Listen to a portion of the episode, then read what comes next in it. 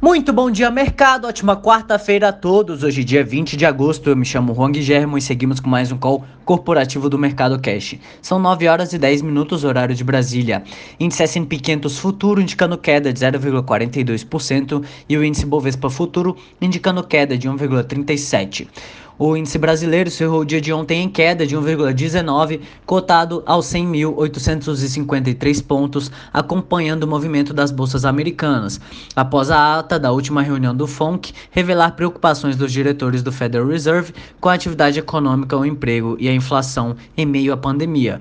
Hoje, esse tom mais pessimista adotado pelo Fed sobre a recuperação da economia dos Estados Unidos elevou a aversão ao risco em nível global.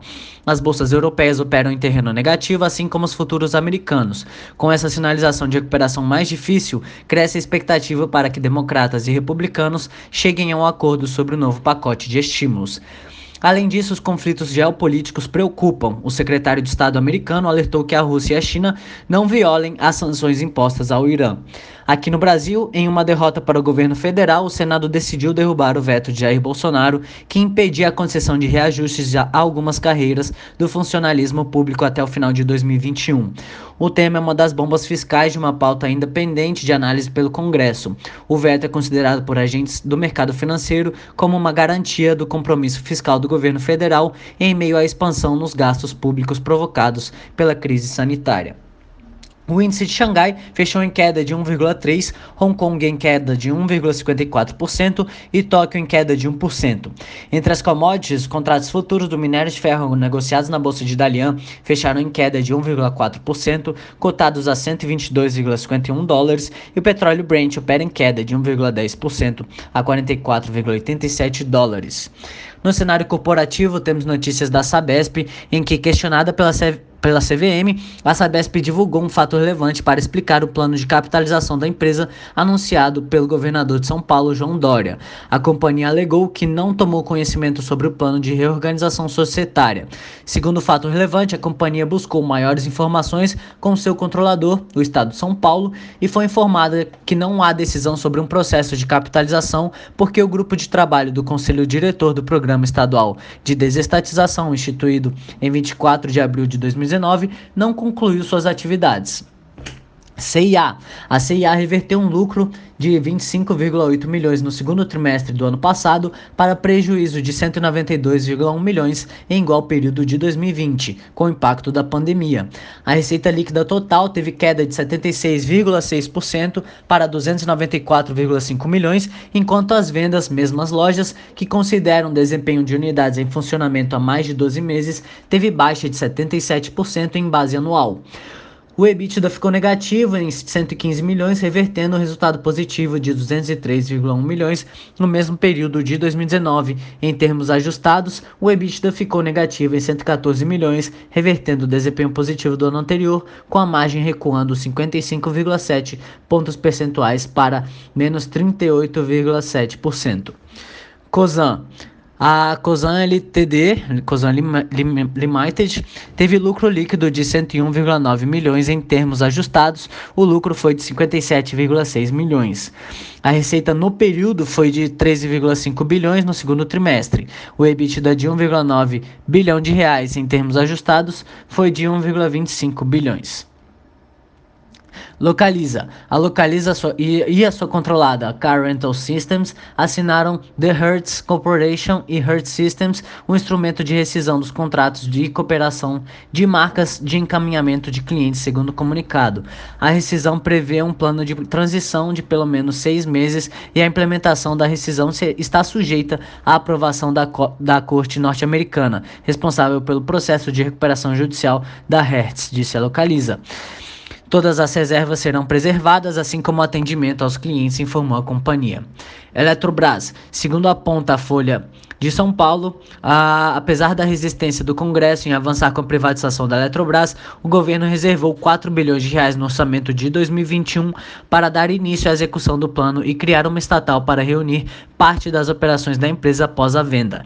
A privatização da companhia ainda não avançou no Congresso. Para prosseguir, depende de aval do presidente da Câmara dos Deputados, eh, Rodrigo Maia, e Maia diz que a privatização da Eletrobras é fundamental, mas que há outras prioridades no momento, como a defesa do teto e as reformas. Para ele, o Congresso não deve tratar de assuntos polêmicos agora.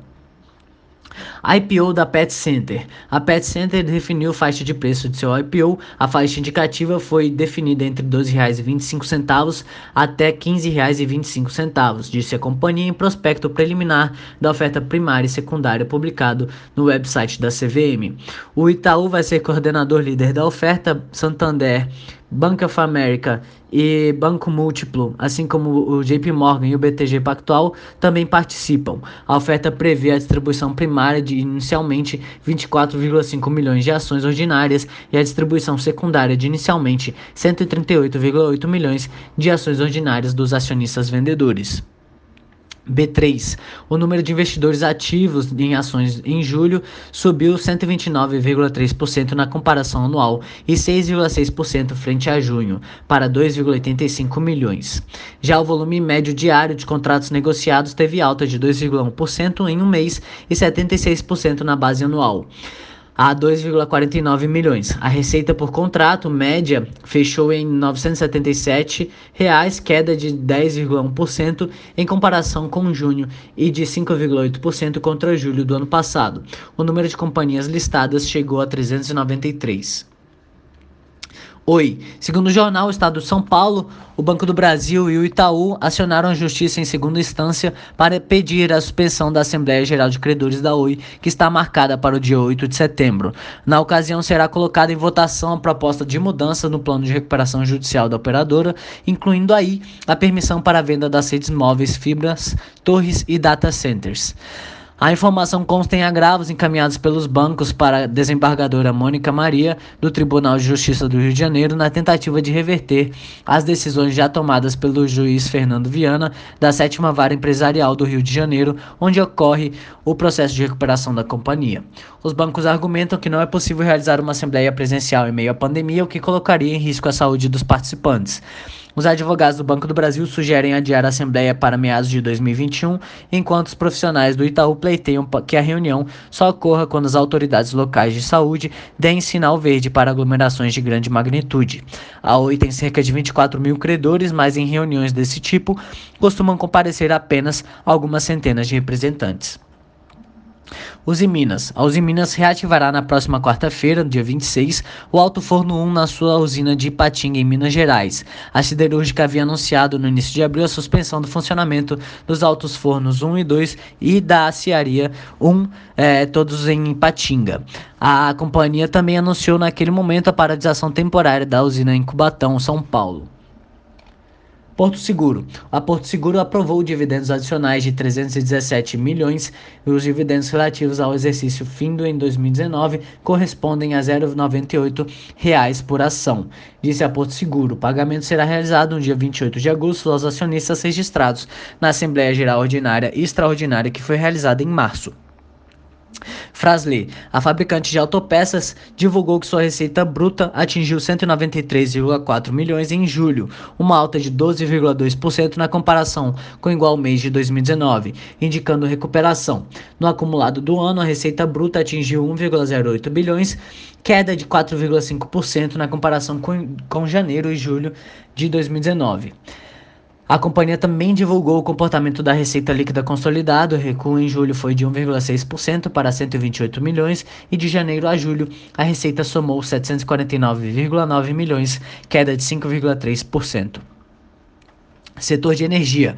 O governo e a ANEL estão discutindo uma agenda de desoneração das tarifas de energia. Segundo a reportagem do jornal Valor Econômico, a ideia é atuar em novas frentes e junto ao Congresso para reduzir de forma efetiva o peso dos custos com geração, subsídios e tributos embutidos nas tarifas. Por hora, estas são as principais notícias. Desejo a todos um excelente dia e ótimos negócios. Um forte abraço.